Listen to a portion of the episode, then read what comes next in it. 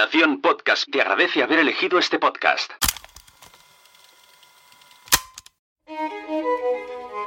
Estás a punto de escuchar los contenidos de la sexta edición de PodTalks, el festival de podcasting y networking que se celebró el 2 y 3 de septiembre en Palau Solità y Plegamans con el apoyo de las FanCon. PodTalks es un evento organizado por Nación Podcast. Este evento ha sido posible realizarlo gracias al apoyo de estas marcas y estos podcasts. Master D, VoiceUp, Lucas Host, Mumbler, Crece tu Coco, Viajando en Femenino, Team Barça, Descifrando Venus, Como, el podcast de Antiayuda, La Chispa Blanca, a tu servicio de Noemí Freixas, Javi La Yunta, la membresía Quiero ser podcaster, las meetup de WordPress Barcelona y WordPress Granollers y Metricool. Muchas gracias a todas las marcas y a todos los asistentes que vinieron y apoyaron este evento.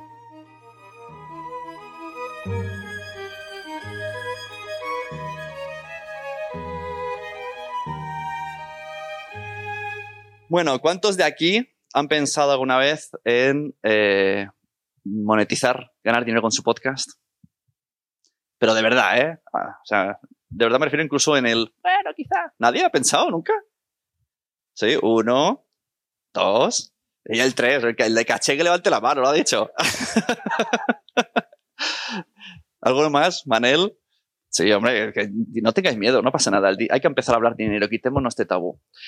¿Es verdad que es un tabú? bueno, pues hoy eh, quiero que deis un fuerte aplauso a Cristina Márquez de VoiceUp, que nos viene a hablar de, pues esto, de cuál es la mejor eh, manera de tener publicidad en nuestro podcast. Adelante. Hasta el pollo aplaude. Buenas, Cristina. Bueno, VoiceUp, servicio. Bueno, cuéntalo tú, se encuentra mejor. Bueno, VoiceUp eh, nace como, bueno, pues como un servicio, como una intermediación, una ayuda para, para poder conectar eh, talento, creadores de contenido en el mundo del podcast, en el mundo del audio online principalmente, eh, con, con, marcas, ¿no? Con un sector del que nosotros veníamos trabajando, es decir, VoiceUp no es nuestro primer proyecto, pero sí que es el proyecto o la marca que está enfocado a, a bueno, pues a, a todo lo que tiene que ver con el mundo del audio y del podcasting. Y este, bueno, mundo loco de la publicidad que tiene mucho en la trastienda, ¿no? Y, realmente el usuario final no conoce, ¿no? Cómo funciona. Empezamos por la pregunta directa. ¿Qué tipos de publicidad puede aplicar cualquiera de estas personas en su podcast? Bueno, pues la verdad que hay muchos tipos de publicidad. Yo creo que, un poco todo lo que vamos a hablar eh, tiende a, o sea, tiene una tendencia común y es que la unidad, es decir, no hay una respuesta única. O unificar el mundo del podcast es muy complicado, lo intentamos cada día y el mundo de la publicidad en podcast pues no, no iba a ser diferente. Em, desde, por ejemplo, bueno, partiendo de lo que conocemos, ¿no? De, la base de las plataformas como una cuña tradicional en la que quizá el podcaster pues no, tiene menos, tiene menos que ver porque es la propia plataforma, ¿no? La que, la que inserta el anuncio, pero de cara al anunciante sí que, sí que, sí que es muy usado pero si involucramos al podcaster en sí, eh, al productor del contenido, eh, yo tendemos más a lo que a día de hoy está empezando a, llamarse más, es la inserción dinámica. La inserción dinámica em, por un lado, la plataforma es la que, la que pone ese espacio, la que crea ese espacio. Por eso es importante también tener esa plataforma, pero también es muy importante el, mensaje. Es decir, podemos hacer de esa inserción dinámica un espacio para meter una cuña tradicional o podemos hacer de ese espacio un espacio donde poder hacer una mención nativa, una mención en la que el podcaster, eh, bueno, pues tiene, tiene todo su potencial, tiene toda su prescripción, que es lo que nosotros intentamos, ¿no? Día a día, eh, como, como el formato un poco estrella, es que, que, el podcaster pueda utilizar esa mención, que alrededor suele, depende mucho de la duración de, de, cada podcast, pero normalmente estandarizamos un poquito hacia un minuto de duración, ¿no? En el que, bueno, pues buscamos que el podcaster busque el espacio idóneo en su podcast para hacer una prescripción, una recomendación de esa marca, ¿no? Con la que está colaborando. Y, de ahí en adelante, es decir, poder hacer espacios dedicados, poder hacer secciones o un espacio puntual para, colaborar con una marca, o incluso eh, ir un paso más allá y decir, bueno, pasar a la parte de, producción, ¿no? Puede ser producir un episodio en tu propio podcast o puede ser producir un podcast para, una marca. O sea, que, hay un largo recorrido en, todo, ese, en todo ese proceso y, bueno, principalmente buscar la, la integración. O sea, yo creo que es la clave de, la clave de todo. O sea, el, que el propio podcaster eh, sepa dónde le pueden escuchar y sobre todo buscamos no esconder a la marca, como quizá a lo mejor tendemos en otros formatos, que es como te la voy a colar. ¿no? Yo creo que eso está un poquito, un poquito ya pasado de moda. Todos estamos muy, o sea, sabemos muy bien cuándo están intentando colarnos algo. Y, y, de hecho, nosotros posicionamos a las marcas como colaboradores. Es decir, tiene un valor adicional el que, el que esa marca colabore contigo como podcaster. Cuando dices inserción dinámica personalizada, eh, se entiende, por si alguien se ha, perdido, eh, algún tipo de tecnología en el que tú puedes grabar una cuña con tu voz y ponerla durante un mes en todos los episodios que has publicado desde 2009. Pero luego la borras y la puedes cambiar y no tienes que bajar todos los episodios, subirla. Eso es. O sea, actualmente las plataformas, es decir, aquí tiene, tiene mucho que ver el alojador, ¿no? Que cada uno de vosotros uséis. Esa tecnología os lo tiene que proporcionar el alojamiento donde vosotros estéis como podcaster y, y bueno, hasta el momento no todos lo, no todos lo ofrecen o no todos lo ofrecían. ¿Y, y qué, cuál es la opción más, más habitual para poder hacer una mención? directamente en el contenido. Es decir, yo en este episodio colaboro con esta marca y forma parte del contenido. En el minuto X introduzco a la marca, ¿no? Y, eso normalmente queda ahí, a no ser que queráis editar, es un mensaje que queda y que queda permanentemente. Entonces, cuando, cuando el, consumo de ese podcast, por ejemplo, es un, es un podcast atemporal, que, que, tú puedes estar consumiendo un podcast que se publicó hace un mes, realmente en la manera más eficiente, ¿no? O que, o que donde, hacia donde vamos es hacer más eficientes esos espacios y poder comercializarlos constantemente. Y entonces es en ese punto en el que la inserción dinámica tiene más sentido, porque este mes puedes estar colaborando con una marca y al mes que viene puede ser otra. Claro, y se pagan diferente el que yo hable de, yo qué sé, del corte inglés, lo ponga en, publicidad dinámica en 800 episodios, a que lo, y, luego lo borre al cabo de la semana, o que lo grabe en uno que se va a quedar toda la vida. Realmente, eh, todavía no, o sea, nosotros lo que, lo que tendemos es a, utilizar una ventana ¿no? de, tiempo estimado en el que eh, aproximadamente un mes es la ventana que nosotros intentamos que la marca entienda que, que, mínimo tiene que acumular. Es decir, cuando nosotros insertamos una publicidad en un episodio determinado, esa mención tiene un espacio de un mes, de 30 días posteriores para acumular.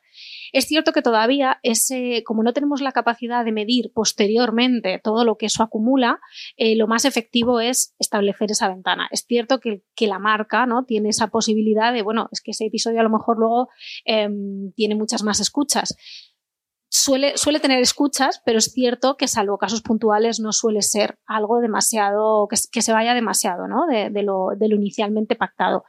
Pero, pero sí, de hecho, o sea, todavía se está viendo cómo podemos equiparar, ¿no? Aquí en el mundo de la publicidad hay muchos métodos de, de pago de publicidad y intentamos que no sea el típico CPM, que, en publicidad se llama, que es el coste por cada mil impactos, ¿no?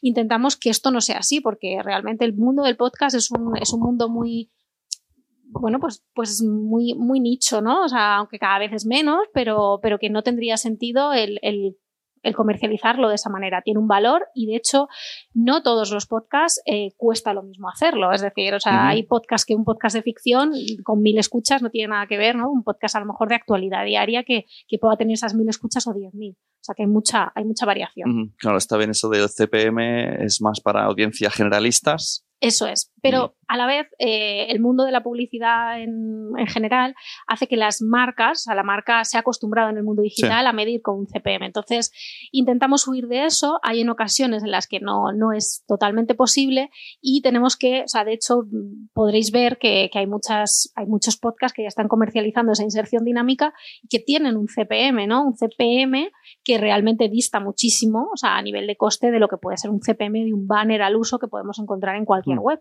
Pero sí que es verdad que, intentando que, no sea lo mismo, muchas veces la última palabra es, vale, ¿y esto cómo lo equiparo? ¿no? O sea, ¿a cuánto me sale? ¿Cómo es esto? ¿no? Si lo equiparo con lo que yo estoy acostumbrado a pagar como vale. CPM, coste por mil, cada mil oyentes, el dinero que te dan. ¿Cuánto te dan por cada mil oyentes? ¿En cuánto está ahora la, bolsa?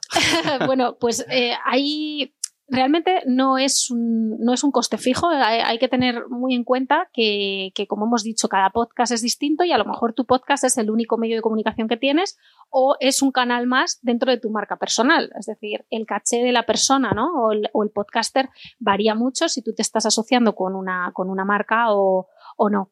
Es cierto que, bueno, viendo un poco el mercado también, venimos, siempre nos fijamos un poco en el mercado americano, depende mucho de la categoría también, de, tipo de podcast que estemos hablando. Por, una, por dar una orientación, que hay muchas variaciones, diría que entre 10, 30 ¿vale? Entre una horquilla de entre 10 y 30 euros CPM. Pero esto, eh, CPM, me parece muy caro, ¿eh? eh CPM negociado. Porque los CPM de plataformas. No, no. Está... Eso es. Hablo eh, totalmente. Hablo, hablo de digamos, esa inserción dinámica en la que involucramos que, al lo, que, lo que habéis negociado vosotros y habéis dicho. Eso es, es decir, es el coste más o menos en el que un podcaster, involucrándose él como podcaster y su prescripción, puede estar si, si, equiparamos eso a un posible CPM. ¿Y los CPM automáticos que haces un clic que te ofrece cualquier plataforma, ¿en cuánto está?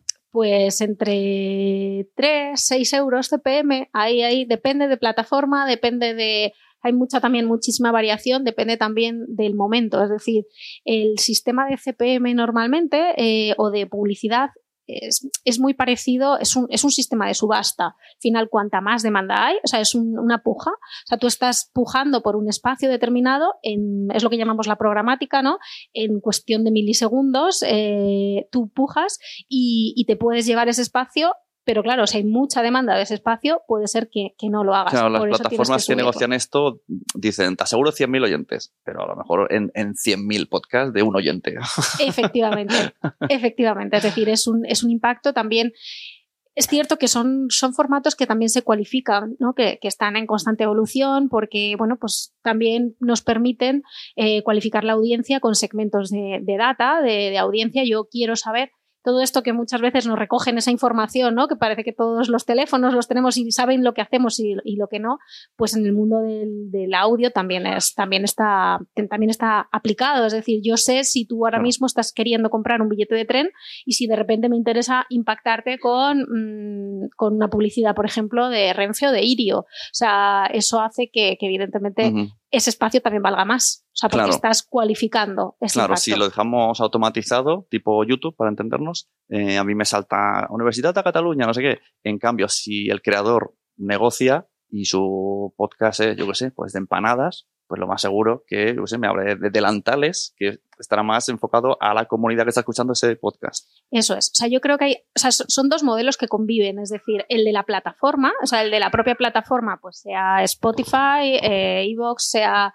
eh, eh, bueno, Apple en este caso no, no, trabaja lo que es la publicidad eh, directa, pero pero ese, ese modelo lo que tenemos que intentar es que las propias plataformas de ese beneficio, evidentemente, llegue parte a los podcasters, que creo que es lo que nos está faltando, a los creadores, pero luego lo ideal es que sea el propio creador el que establezca, ¿no? Antes comentábamos lo de tener nuestra propia web, tener nuestra propia casa, pues en la publicidad pasa lo mismo, es decir, ten tu propia comercialización, quien no controlen tu espacio, sino que seas tú quien establezcas tu política comercial o que te ayudes de gente que, te ayude a tener una política comercial. Y a la hora de negociar, eh, que parece que estamos en un mundo en el que seas lo que seas, tienes que tener TikTok, Instagram, todo. O sea, esto entra también, suma al carro, decir, tengo una newsletter y un Instagram y un Twitter, suma, aunque seamos podcasters. Eh, sí, a ver, realmente suma cuando tú realmente tienes una potencia en esas redes importantes. Es decir, en muchos casos lo que nos está pasando es que estamos viendo que muchos perfiles que vienen de esas redes sociales están pasando al podcast. Entonces, depende mucho de la situación de la cual tú partas. Es cierto que si tú mm, has creado tu podcast de inicio, es decir, has sido podcaster antes que influencer en TikTok, eh, probablemente eh, TikTok sea una ventana que amplifique tu podcast ¿vale? Pero, pero, pero a la hora de negociar, si frente a dos personas, las dos tienen mil eh, oyentes al mes, uno no tiene redes, el otro tiene todas las redes, pero a la hora sobre el papel son mil oyentes de podcast, que es donde va a estar el anuncio. ¿Qué tiene que ver TikTok aquí?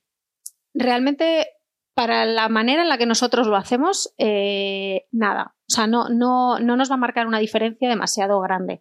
Lo que va a marcar es que yo siempre recomiendo que, eso, o sea, que eso exista, porque son necesarias las ventanas de. A promocionar las ventanas de crecimiento. Incluso en un momento dado, vosotros pensad que, a lo mejor estáis colaborando con una marca, no, no, tenemos un dato exacto de los episodios. hay un episodio que a lo mejor hace 1000 y el siguiente hace 955. Entonces, cuando nosotros nos comprometemos con una marca a llegar a eso, también tenemos que tener mecanismos de ampliar. Oye, mira, que no estamos llegando, hacemos otro episodio o lo amplificamos en redes.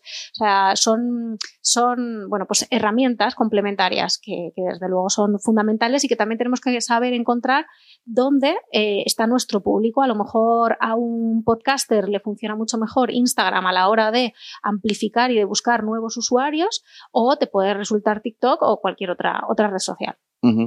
Eh, ¿Te parece que pongamos tipos, eh, ejemplos de cuándo un podcast debería elegir un tipo de publicidad a otro en base a qué nos centramos, según comunidad oyentes? Pues, no sé si hemos enumerado los tipos de publicidad que Repaso un poquito. O sea, por ejemplo, partiendo de, descarto, digamos, un poco la cuña tradicional, ¿vale? O sea, que no es que la descartemos, sino que creo que depende menos del propio, del propio podcaster, ¿vale? Pero si hablamos de, la mención nativa, yo creo que, que, la mención o la inserción dinámica hecha mención, es decir, esto, esto significa que el propio podcaster hace la locución, o sea, prescribe la marca y lo inserta, ¿vale? En, el contenido. La diferencia es si lo hacemos a través de la máquina o a través de eh, la edición directa del propio contenido. Pero esto sería un, algo tan frío como, yo sé, pues, eh, suscríbete a ¿no? voice.es, te gusta mucho, hala, adiós. O, hay que poner más de tu parte. No, desde luego, desde luego que no. O sea, la integración. Hay gente que lo hace. Sí, sí, sí. No, no, y de hecho nosotros intentamos que eso sea lo, o sea, que huir un poquito de eso. O sea, estábamos hablando de que lo más importante es hacer, no romper la, la magia que tenemos con el oyente. El oyente, además, ya venimos del mundo, en muchos casos, del mundo de la radio, ¿no? Pero es que e, el audio es lo que tiene. Una de las principales características es el que podamos tener esa, ¿no? esa conexión, esa, esa magia, y de repente, si tú a ese usuario le rompes por completo contándole una cosa que no nada tiene que ver, eh, no, no, es, no es positivo. Entonces, siempre intentamos, y creo que es algo, o sea, lo que tú decías, no hay que huir de la palabra publicidad, no hay que huir de la palabra dinero, todo lo contrario, hay que saber encajarla dentro del espacio. Y ese, ese espacio, esa, eso lo construyes tú con tu propia audiencia. Hay una parte muy educativa, es decir, normalmente cuando un podcaster empieza la primera vez a hacer publicidad, la comunidad se revoluciona. Es como, uh, nos hemos vendido y estas cosas. Siempre hay algún comentario parecido de este tipo. Pero luego realmente, creo que, que, que no somos conscientes de, de cómo ese o sea, cómo ese podcaster es capaz de explicarlo, porque es que el, contenido, estamos muy mal acostumbrados a pensar que los contenidos son gratuitos y en el mundo del podcast creo que se, de manera más o menos general se hizo bien al comienzo, ¿no? Es, bueno, ese, ese concepto de mecenazgo eh, ha pasado a un siguiente nivel, que es el de que las marcas, o sea, es, algo muy positivo, una marca está interesada en que, en que tú promociones y que tu audiencia las conozca, ¿no? Entonces, lo ideal es que haya una conexión, si se puede, entre la marca y el podcaster, por supuesto, pero si no hay una conexión muy directa, que sepamos buscar ese espacio, mm, introducirlo como el colaborador, que siempre ayuda a que de repente tú como oyente cambies el chip y digas, ah, bueno, pues es que mira, voy a, voy a escuchar si me interesa o no, y, a partir de ahí hacerlo de una manera nativa, una, manera orgánica, o sea, no leer, por favor, o sea, intentamos, nosotros de hecho, eh, intentamos cerrar porque siempre hay una parte en, el mundo de la publicidad la marca necesita controlar qué es lo que se va a decir, porque evidentemente no se puede dejar al azar, pero a partir de ahí Tú ya, nosotros ya tenemos un copy aprobado por la marca, dejemos que el estilo del podcaster sea diferente, porque para tener una cuña, trabajamos una cuña comercial y, nos olvidamos de todo, de todo lo demás, ¿no? Entonces, creo que esa es la, que esa es la base. A mí me gusta mucho y está por aquí Paul eh, Rodríguez, que hizo una cosa con su podcast muy interesante. Empezó a colaborar con una marca hasta el punto que esa marca formaba parte del podcast. Ahora mismo él no puede seguir con ese podcast, la marca le ha comprado el podcast y su comunidad eh, es la comunidad también de la marca. Ha, ido con ellos y no ha sido raro que ya no esté Paul. Es como, bueno, ya estaban, aportaban contenido, colaboraban, entraban en los debates, entonces entraron de una manera muy, diferente. Sí, sí, Es, que hay muchas maneras, por eso decía antes lo de la, unidad, ¿no? De, oye, no hay una forma única de hacer publicidad. O sea, hay muchas marcas que ahora mismo están entendiendo bien a la hora de hacer su propio podcast y no necesariamente tienes que hablar tu negocio. O sea, un podcast tiene que reflejar los valores de marca. O sea, normalmente un podcast no va a venderte, o sea, es un, es un formato mucho más enfocado a, a, crear imagen de marca, a posicionar, a posicionar esa marca más que a vender, que oye, no digo que no se pueda vender a través del podcast, o sea, no se puede hacer una venta directa. En muchos casos, o sea, nos ha pasado que de repente damos con el con el oyente perfecto y, hemos colaborado pues a lo mejor con marcas de una marca de colchones y de repente decir, madre mía, o sea, ¿qué capacidad tiene este podcaster de vender colchones? Porque es que el público que hay detrás... Habilidad desbloqueada, ¿no? Totalmente, totalmente. O sea, no nos damos cuenta de, esa capacidad y, de lo que, y de lo que podemos generar. Pero es cierto que no es un formato puro de ventas, sino es más en la búsqueda de esos, de esos valores. vale, para que no nos pase como en todas las charlas, si queréis hacer preguntas, empezad ya, que queda poco tiempo, eh, sobre relacionados con publicidad, si no seguimos la charla, pero vamos, empezad ya a levantar manos porque luego se nos, mira, por aquí hay una, si no luego se nos come el tiempo, entonces empezar a, adelantar. ¿Cómo gestiona eh, tema burocracia? ¿Cómo, ¿Cómo gestionas a través de VoiceUp? Pues un podcast ahora mismo dirá, uff, pero qué palo, hablar, picar, llamar, uh, entonces, para eso estáis. Eso es, para nada. O sea, nosotros dentro de, eh, bueno, info.oisa.es tenemos a todo el equipo que, que, os va a ayudar, yo incluida. O sea, lo que nosotros buscamos es analizar, primero, conoceros, es decir, conocer de qué va tu podcast, cómo lo haces, tu operativa, para intentar luego nosotros hacer un poco esa parte más difícil, ¿no? De buscar la unidad para poder llegar a una marca y decir, bueno, este podcast puede ser mm, interesante para ti como, para ti como marca. Y explicar a la marca, si la marca quiere cuña, cuña, tú dices, mira, yo creo que no es, en este podcast no deberías meter una cuña por esto y por esto. Eso es. De, hecho, a ver, nosotros no, no huimos de la cuña, de hecho la trabajamos, pero siempre en toda planificación lo que intentamos es que, que una marca vea que no es difícil hacer una una publicidad en un podcast, porque si pensamos en que una marca se vaya a poner uno a uno de los podcasts a buscar, a preguntar, eso es lo que una marca le tira para atrás, porque no tienen tiempo, no saben cómo hacerlo, entonces al final les resulta difícil y lo, y desechan. Entonces nosotros lo que intentamos es hacer una planificación en la que quepan muchos podcasts, ¿vale? Los máximos posibles en función del presupuesto que en un momento dado nos pueda ofrecer una, una marca. Y ahí la cuña puede tener cabida, pero que siempre tenga cabida la parte más de lo que llamamos el branded content, o sea, es decir, que el podcaster esté involucrado y que no perdamos eso, que es lo que hace que al podcaster le llegue más la monetización. Antes de que pregunte Olga, eh, que esto, digo, a lo mejor que mucha gente se lo ha preguntado, ¿tiene un coste inicial el, el contactaros, el contrataros? No, en absoluto. Absoluto. O sea, nosotros, el coste, de hecho, todo coste que nosotros podamos tener es digamos, es un coste de gestión imputado a el servicio que nosotros le ofrecemos a la marca. Se consigue el patrocinio, ya se apaña. Eso es. No, y nunca, o sea, nunca imputamos ese coste al podcaster. Es decir, la tarifa que nosotros pactamos con el podcaster, que eso es otra de las cosas que, que, bueno, que nosotros siempre decimos, nunca marcamos un coste al podcaster porque solamente el podcaster y el creador sabe lo que le puede costar hacer su contenido. Entonces, podemos dar una orientación si así se nos pide, pero en ningún caso, o sea, el coste que vosotros o que el podcaster nos solicita es el que vamos siempre a, con el que vamos a trabajar. Olga Aguirre. Hola, muy buenos días a todos. Hola. Pues eh, acabas de, sacar el tema que, te quería preguntar. Eh, en este mundo de la interrelación entre marcas y podcasters, eh, ¿cómo ves el mundo de los branded podcasts? O sea, el podcast que se crea por encargo de la marca sin que se note que la marca es la que te está colando ahí la idea, el producto, el servicio. Yo, pues mira, ahí veo muchas, mm, bueno, muchas situaciones diferentes. Hay marcas que saben enfocarlo, es decir, que, saben que, la prioridad es llegar a ese público y que tu marca esté detrás, o sea, como, como esa colaboración y ese apoyo. Y hay otras marcas, eh, como esto como en todo, ¿no? Hay personas que están detrás de marcas que no son conscientes de lo que supone el estar hablando 24 horas de la marca, es decir, estás rompiendo ya de base la conexión, te estás gastando un dinero que no te va a servir. Entonces, creo que, que bueno, que cada vez más las marcas lo van entendiendo lo intentamos, pero también creo que, mm, y, sin querer desmerecer la parte de producción, que creo que es muy importante, pero creo que hay muchos podcasts ya creados en los que nos podemos apoyar. Es decir, hay una, o sea, no, no necesariamente el primer paso que tiene que dar una marca respecto al podcast es crear su propio podcast porque lo que pasa es que tienen poca paciencia. O sea, un podcast tiene largo recorrido, hay que, hay que mimarlo, hay que darle esa frecuencia que en casi todo, ¿no? Lo que decíamos de la comunidad es que no podemos dejar de hacer cosas porque a la primera nos falle.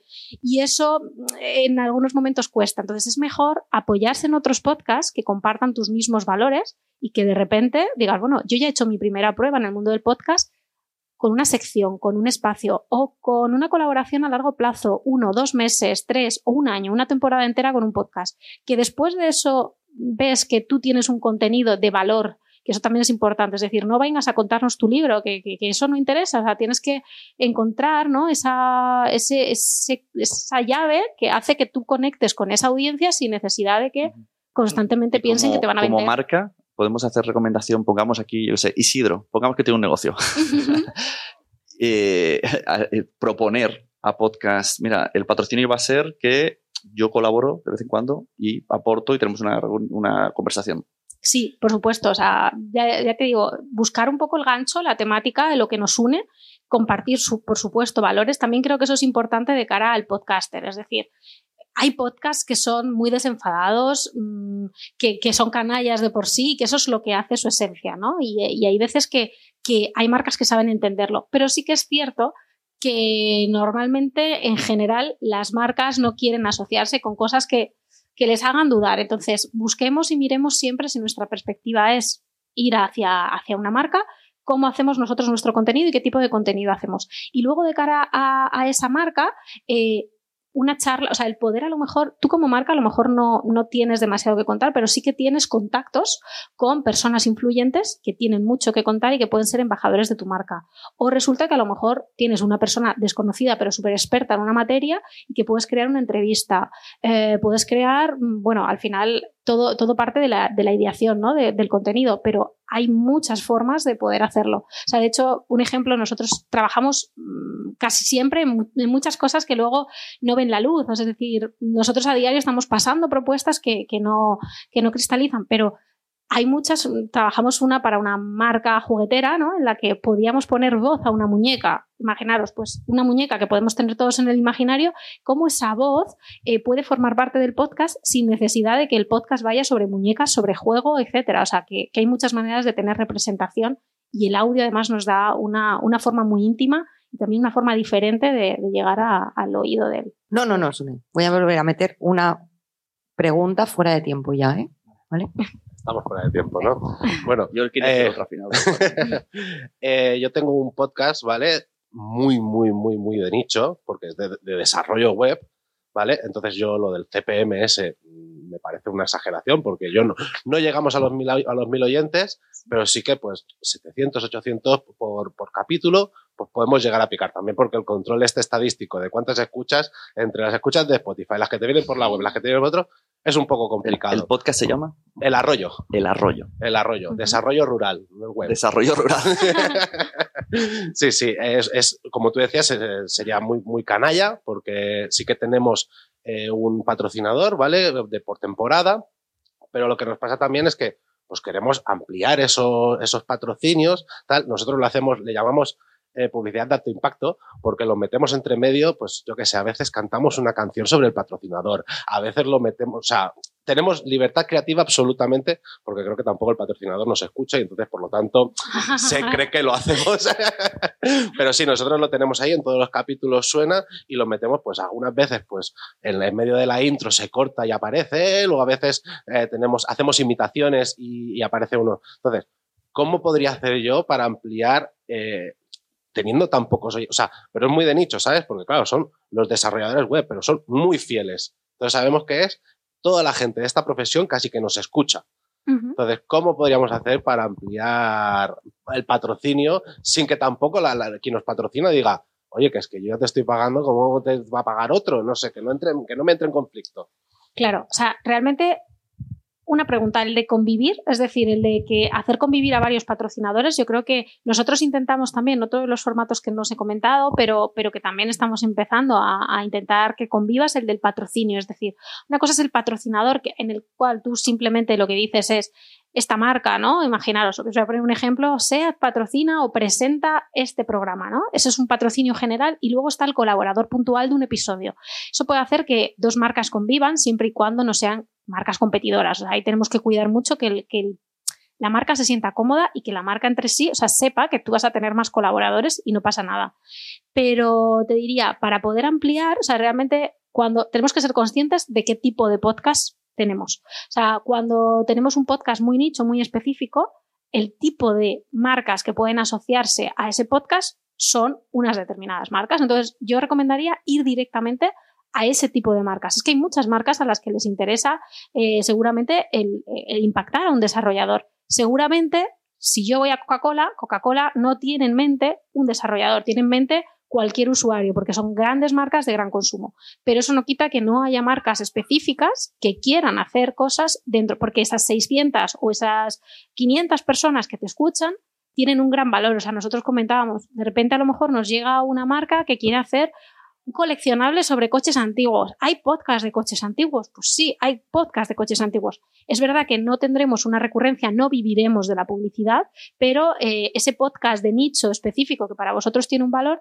seguramente eh, os cueste menos hacerlo o podáis tener una, una financiación, una colaboración eh, a medio o, a largo plazo que os evite el tener que desembolsar un coste, ¿no? O sea, un, dinero para poder desarrollarlo. Es cierto que, como te digo, o sea, cuando son podcast nicho, mm, la publicidad en general no, no, va a resolver, no va a resolver, o sea, creo que, eso hay que ser conscientes, pero sí que hay muchas colaboraciones que se pueden dar. Y la búsqueda por vuestra parte o en búsqueda de ayuda de, colaboradores como puedan ser nosotros, seguramente pueden, pueden ayudaros.